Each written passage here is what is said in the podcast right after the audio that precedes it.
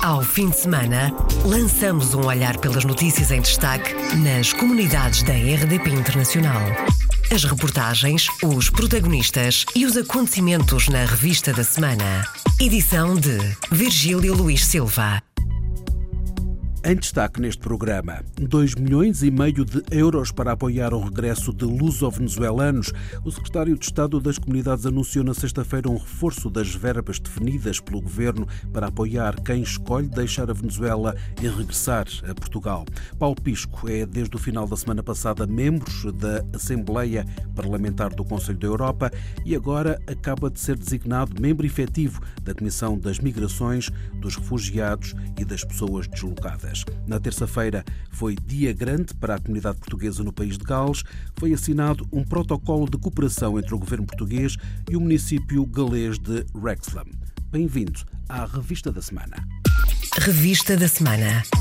Iniciamos esta revista da semana com a notícia que abriu no passado dia 21 de janeiro em Bruxelas um novo espaço português, uma iniciativa de um grupo de amigos que teve a ideia de criar na capital belga um espaço para divulgar a cultura portuguesa em toda a sua variedade. Margarida Gonçalves, um dos rostos da Associação La Petite Portuguese, contou à RDP Internacional o que levou este grupo de amigos a criar a associação.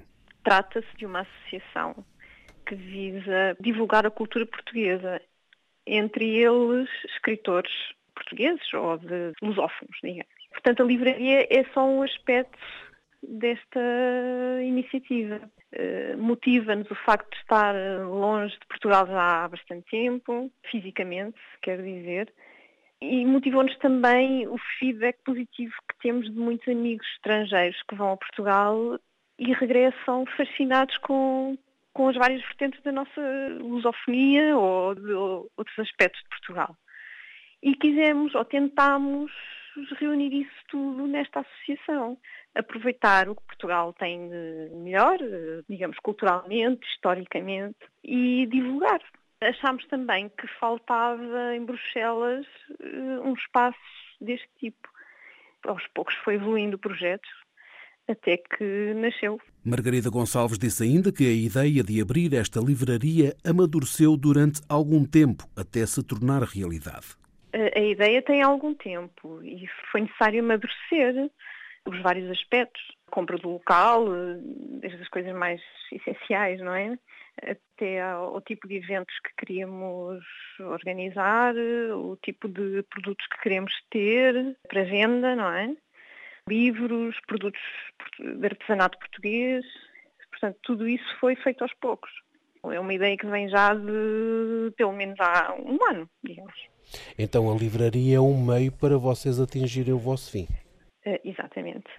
Os portugueses na Bélgica têm comprado na livraria da Associação La Petite Portuguese mais ficção, diz Margarida Gonçalves. Uh, ainda é cedo, mas o que temos vendido portanto é mais autores de, ficção, poesia também, também dado que a abertura incidiu sobre Fernando Pessoa, não é? Mas tem sido, as vendas têm incidido mais sobre autores de ficção, sim. Margarida Gonçalves, da Associação La Petite Portuguesa em Bruxelas, um espaço para sentir um pouco de Portugal. 2 milhões e meio de euros para apoiar o regresso de luso-venezuelanos. O secretário de Estado das Comunidades anunciou um reforço das verbas definidas pelo governo para apoiar quem escolhe deixar a Venezuela e regressar a Portugal. Na sexta-feira, José Luís Carneiro foi à Madeira e explicou os apoios definidos. Um milhão corresponderá a um terço da expectativa de despesa e de impacto na área da saúde e agora seguir-se-á um trabalho de caráter técnico que vai fundamentalmente certificar e validar uh, os impactos uh, que são uh, transmitidos por parte da Administração Regional de Saúde à nossa Administração Nacional. A segunda dimensão de apoio está relacionada com a segurança social. Até um milhão e meio, para sermos mais rigorosos, até um milhão 505 mil euros, eh, para a área da segurança social. No próximo ano, os apoios vão ser avaliados. O regresso dos luso-venezuelanos motivou um encontro entre o secretário de Estado das Comunidades, o secretário de Estado da Cidadania e Igualdade e os secretários regionais da Inclusão e Assuntos Sociais e o da Educação. José Luís Carneiro confirma que a parceria entre os dois governos já permitiu a resolução de muitas situações. Nós conseguimos aperfeiçoar respostas eh, para 75% dos problemas identificados em julho de 2017 e uh, estabelecemos uma metodologia de abordagem que nos permitirá, muito, uh, num espaço de tempo muito curto, resolvermos os 25% de questões que se encontram em aberto. Uma dificuldade dos que regressam da Venezuela é a habitação. Os dois governos procuram articular soluções. De acordo com os dados oficiais, terão regressado da Venezuela cerca de 4 mil pessoas nos últimos dois anos. No domingo passado, em Montgeron, na região de Paris, 111 alunos receberam os diplomas certificados de língua portuguesa. São alunos que frequentam o ensino primário nos departamentos franceses de Essonne e Val-de-Marne. Adelaide Cristóvão, coordenadora para o ensino de português em França, explica qual o valor de aprender português para estes alunos. Nós entregamos uh, o diploma aos alunos e o que é importante é eles perceberem que este diploma tem um valor que não é só simbólico, é um valor também de lhes dar a perceber que o português lhes pode ser extremamente útil no seu percurso académico. Adelaide Cristóvão explicou como se apuraram os pouco mais de 100 alunos que receberam a distinção maio há um exame de certificação para os alunos que atingem um determinado patamar de níveis de competência de língua. Em 2017, em maio de 2017, houve 865 alunos que fizeram exame em 13 centros de exame na França inteira. Desses 865 alunos, nós criamos vários pontos de, eh, digamos assim, de cerimónias para entrega destes diplomas. E esta é talvez a maior cerimónia de entrega eh, e compreende os alunos da região parisiense, mas claro, a região parisiense é bastante grande, sobretudo a parte leste da região parisiense, todos os departamentos que uh, estão na periferia sul e leste de Paris e também da cidade de Paris. Números diferentes do total de alunos que estudam a língua portuguesa em França. Há cerca de 14 mil alunos que pertencem à rede Camões, para além de mais 5 mil na universidade, com universidades uh, apoiadas por uh, Portugal, mas também há, pela parte francesa, cerca de 18 mil alunos que aprendem português. Portanto, é um universo relativamente importante, uh, o dos alunos que aprendem português em França. A coordenadora do ensino de português em França sublinhou ainda à RDP Internacional que a cerimónia foi simbólica para os alunos e pais, até porque contou com a presença do secretário de Estado das Comunidades e do presidente do Camões, Instituto da Cooperação e da Língua, para além dos representantes diplomáticos portugueses em França. No domingo passado foram distinguidos 111 alunos de português em Montgeron, nos arredores de Paris.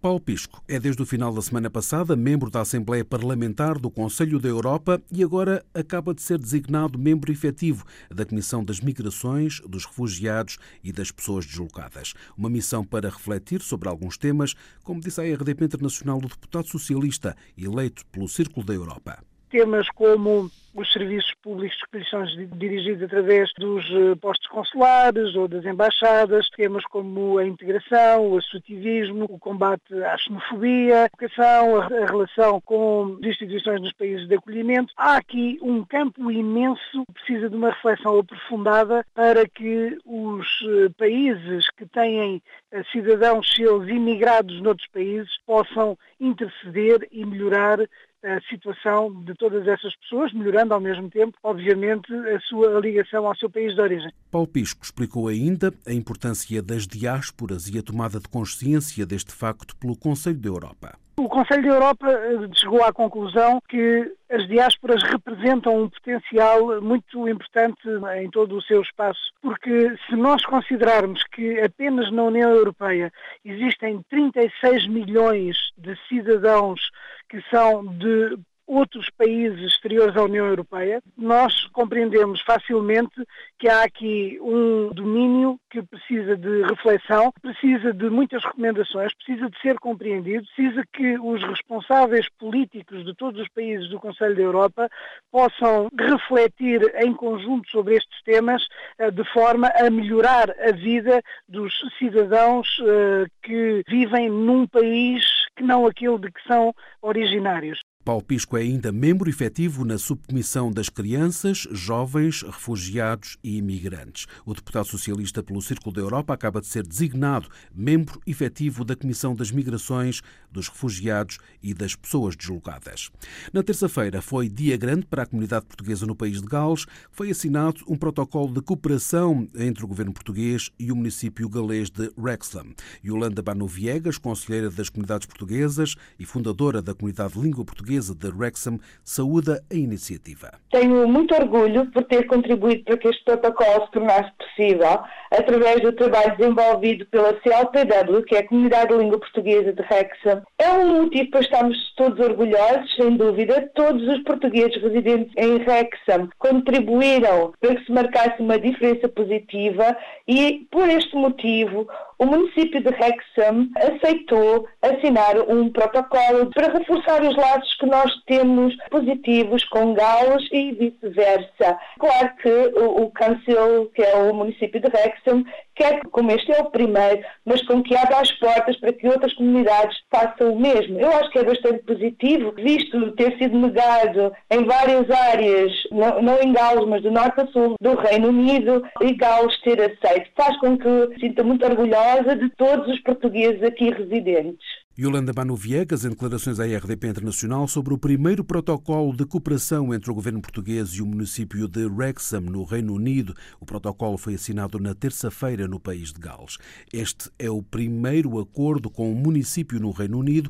O secretário de Estado das Comunidades já anunciou uma permanência consular para muito em breve vai criar condições para que já em fevereiro e depois em novembro possamos realizar as permanências consulares. Como se sabe, fazem deslocar os nossos funcionários consulares acompanhados e dirigidos pelo Sr. Cônsul-Geral, que passarão a realizar-se nas instalações do próprio município. Ou seja, passamos a ter condições de atendimento, de reunião e nas instalações do próprio município, o que significa dar uma outra dignidade às condições de atendimento de apoio consular aos portugueses que vivem em Wrexham. Nós estimamos entre 2 e 3 mil portugueses em Wrexham e este protocolo, reconhecido como um momento histórico do município de Wrexham, qualificará essa resposta institucional. Permanências consulares, a primeira medida concreta que resulta do protocolo assinado na terça-feira entre o governo português e o município galês de Wrexham. As autoridades locais vão abrir espaços para eventos da comunidade portuguesa também o compromisso dos próprios responsáveis municipais de que poderiam reunir com regularidade com os nossos micro e pequenos empresários, que aqui se encontram também na área da restauração e do turismo, e estão disponíveis para se reunirem com eles e para abrirem as instalações, um grande auditório onde funciona o Salão Nobre, para a realização de conferências, de exposições culturais, enfim, para a dinamização eh, cultural e social e também económica de toda a comunidade. O secretário de Estado das Comunidades no Reino Unido, na quarta-feira, esteve na Escócia, dentro de poucos dias volta a Londres para um encontro com as autoridades britânicas na Embaixada de Portugal, um encontro para esclarecer dúvidas sobre o Brexit. José Luís Carneiro diz que já se encontrou com imigrantes mais recentes na capital britânica encontrei aqui com uh, muitos jovens, jovens professores, investigadores, profissionais das diferentes áreas, nomeadamente os setores da restauração e do turismo, e em todos pude ver uma certa confiança no futuro. Naturalmente, a tentativa de se informarem e de se esclarecerem sobre as negociações do Brexit, mas, eh, ao mesmo tempo, confiantes no futuro deste país e, muito importante, confiança na relação histórica entre Portugal e o Reino Unido. Portanto, saio, em certa medida, eh, confiante. Nós, dentro de dias, vamos ter um outro encontro com as autoridades britânicas no dia 8 de fevereiro vão estar responsáveis eh, pelo Brexit numa sessão de esclarecimento e de informação na Embaixada Portuguesa em Londres. Convidámos estes jovens com quem aqui estive para que participassem e para que procurassem interpelar diretamente as autoridades londrinas. Dia 8 de fevereiro vai haver um encontro na Embaixada de Portugal em Londres com autoridades britânicas para esclarecimentos de dúvidas sobre o Brexit. A legalização de imigrantes ilegais nos Estados Unidos está a ser discutida, mas há cidadãos que estão a ser deportados.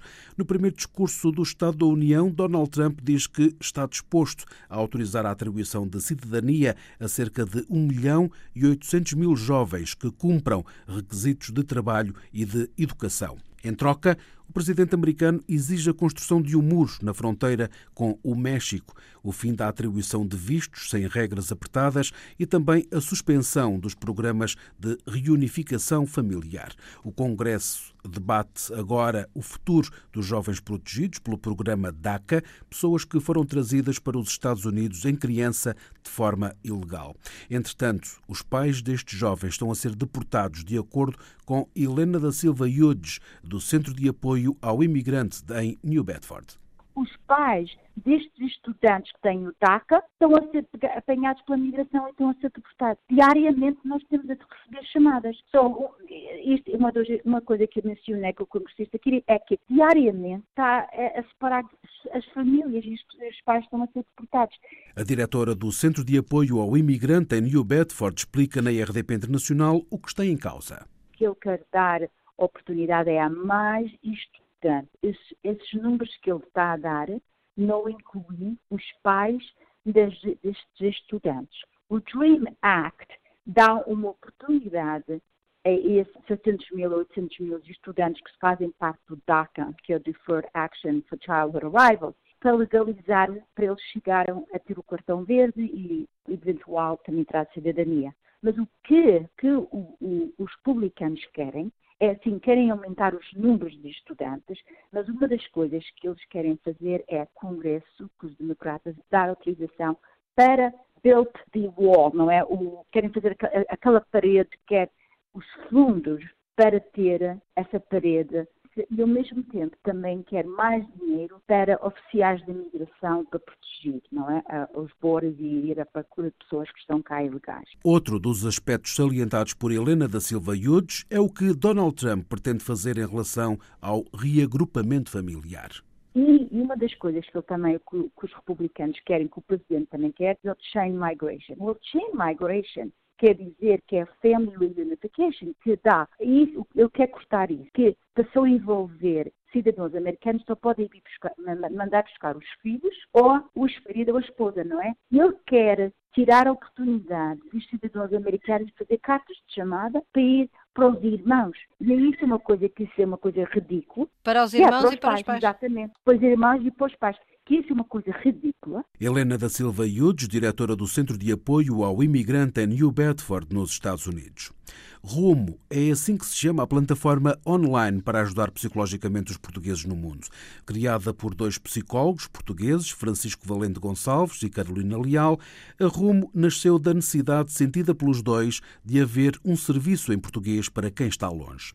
Mais de um ano depois, o universo dos utilizadores imigrantes é diverso, como explica Francisco Valente Gonçalves. Diariamente nós recebemos contactos não só de pessoas da academia, mas também de pessoas que não trabalham nesta área, como por exemplo uh, trabalhos, chamemos-lhe não diferenciados, pessoas que trabalham na área uh, do retalho, pessoas que trabalham como housekeepings, ou seja, aquelas pessoas que fazem limpezas. Temos também pessoas em cargos de desfia ou de liderança, mas que não são académicas, ou seja, pessoas que gerem grandes grupos de outras pessoas, mas por estarem fora enfrentam a chamada aculturação e por por não terem ninguém com quem partilhar os seus pensamentos ou as suas ansiedades na sua língua materna, então essas pessoas vêm ao nosso encontro e, e procuram a nossa orientação. Ajudar a ultrapassar o sentimento de perda é a questão central, diz Catarina Bragança Nobre, psicoterapeuta na área do luto quando eu imigro, quando eu vou lá para fora, eu perco uma série de coisas e, portanto, há uma adaptação que eu tenho que fazer há um trabalho de luto que eu tenho de fazer a todas estas mudanças da minha vida. A RUM nasceu em Leicester, onde existe uma comunidade portuguesa significativa e agora o próximo passo, anuncia Francisco Valente Gonçalves, é trabalhar pro bono, em parceria com as entidades e associações locais, trabalhar, ou seja, ajudar quem precisa e não pode pagar com esta associação comunitária com a PT Connections, nós temos uh, desenvolvido um trabalho de um, intervenção que vamos começar agora a realizar com, com mais implicância da nossa parte e também em parceria em, uh, com o apoio do Council de, de, Leicester, em que estamos a fazer o trabalho com os, os imigrantes portugueses ou imigrantes de, falantes de língua portuguesa a nível de pro bono, ou seja, temos também esta, esta vertente de responsabilidade social de tentar ajudar quem não, não pode pagar os serviços. Francisco Valente Gonçalves, psicólogo com doutoramento em Criminologia pela Universidade de Leicester, Catarina Bragança Nobre, psicoterapeuta na área do luto, e Anabela Areias, bioengenheira a tirar doutoramento no Empire College of London. São os convidados do Câmara dos Representantes desta semana, que pode escutar agora em podcast em rtp.pt barra RDP Internacional. Em foco, a ajuda psicológica online através da plataforma Rumo, dirigida aos portugueses no mundo. Quatro conselheiros das comunidades portuguesas foram empossados na quinta-feira membros do Conselho Económico e Social. Dos quatro conselheiros, apenas Paulo Marques, a viver em França, esteve presente. É que os convites chegaram na véspera. Já lá vamos. Para já, na quinta-feira foi um dia histórico, disse a RDP Internacional Paulo Marques. Finalmente, depois de 12 anos de tentativas, três comissões parlamentares durante esses 12 anos, e o meu objetivo quando eu era presidente da Comissão da Participação Cívica e Política era que as comunidades integrassem os vários órgãos de consulta do governo. Tomada posse, é a oficialização da presença das comunidades portuguesas no Conselho Económico e Social. Paulo Marques foi o único dos quatro conselheiros eleitos para o Conselho Económico e Social a tomar posse. Tudo porque os convites foram recebidos em cima da hora, explicou a jornalista Paula Machado, Manuel Coelho, conselheiro a viver na Namíbia, que continua a manifestar a total disponibilidade para representar o Conselho das Comunidades Portuguesas no Conselho Económico e Social talvez uma falta de coordenação, uma vez que eu vivo na Namíbia, aliás, com todos os conselheiros do Conselho da Comunidade Portuguesa, incluindo a minha colega Sílvia Renda, da Austrália, e evidentemente não é de um dia para o outro que se pode preparar as coisas. Eu ontem recebi um e-mail a dizer que tomava posse hoje. Ora, não posso estar presente por razões óbvias, porque não é dentro de 24 horas que se organiza uma viagem que demora quase 48 horas, ou, ou pelo menos 18 horas a chegar aí. O que estava combinado combinado era que haveria um convite com um mínimo de sete dias para dar tempo para nos organizar e esse, esse combinado não foi respeitado. Mas o Manuel Coelho mantém a sua disponibilidade para representar o Conselho das Comunidades Portuguesas neste Conselho Económico e Social. Claro, foi nomeado e evidentemente que terei toda a, a responsabilidade de, de o fazer. Pelo mesmo tom, a linha Paulo Marques, mas por viver em França, a viagem a Portugal é mais facilitada. Deixa, no entanto, um recado ao SES. A marcação das reuniões tem de ter em conta os quatro membros que vivem no estrangeiro. Há três dias de uma tomada de posse com informação muito escassa e nós vindos do estrangeiro, é óbvio que haverá muito provavelmente uma reorganização no próprio Conselho Económico e Social, aliás, através de a facilitação eh, de acesso às reuniões por parte dos conselheiros que vêm do estrangeiro. Mas eu penso que vai haver eh, possibilidades. É óbvio que esta tomada de posse é um primeiro passo, efetivamente, nas tomadas de posições e na integração das comunidades no seio deste Conselho Económico e Social. Paulo Marques, em declarações à RDP Internacional, o Conselheiro das Comunidades Portuguesas foi o único dos quatro conselheiros a tomar posse no Conselho Económico e Social. Silvia Renda, da Austrália, Manuel Coelho, da Namíbia, Pedro Rupio, da Bélgica e Paulo Marques, da França, são os quatro conselheiros eleitos pelo Conselho das Comunidades Portuguesas no Conselho Económico e Social. Encerramos esta revista da semana com a notícia que subiram ao palco ontem em Paris os dez finalistas do concurso Da Voz à Letra. Promovido pela Gulbenkian, na capital francesa, o concurso tem como grande objetivo a divulgação da literatura portuguesa. Concorreram 120 alunos com idades entre os 15 e os 18 anos, foram selecionados 20 Houve uma meia-final e ontem um espetáculo encerrou o concurso com a escolha dos melhores leitores. Em 10, 7 eram raparigas. A curiosidade é que havia um brasileiro e um italiano entre os finalistas. A final do concurso dá a voz à letra, transformada em espetáculo. Miguel Magalhães explica como é que este evento chegou à capital francesa. Este concurso foi criado originalmente em Portugal, em 2015, pelo programa Gulbenkian eh, Língua e Culturas Portuguesas. Aconteceu em Lisboa e no Porto, em 2015 e 2016, e em 2017, no ano escolar 2016-2017, decidimos tentar eh, transferir o, o, o concurso para Paris. É a segunda edição em França, igualmente na Ile-de-France, e este ano recebemos mais candidaturas em relação ao ano passado. A palavra começa a passar entre, entre os alunos de, de, de português, o que significa que nem todos os alunos são uh, os descendentes ou portugueses na, na, na sua origem. Miguel Magalhães, diretor da Gulbenkian em Paris. O estudante vencedor ganhou uma viagem a Lisboa para duas pessoas, enquanto os segundo e terceiro classificados receberam um iPad com livros eletrónicos. Fechamos assim esta revista da semana. Ao fim de semana, lançamos um olhar pelas notícias em destaque nas comunidades da RDP Internacional. As reportagens, os protagonistas e os acontecimentos na revista da semana. Edição de Virgílio Luís Silva.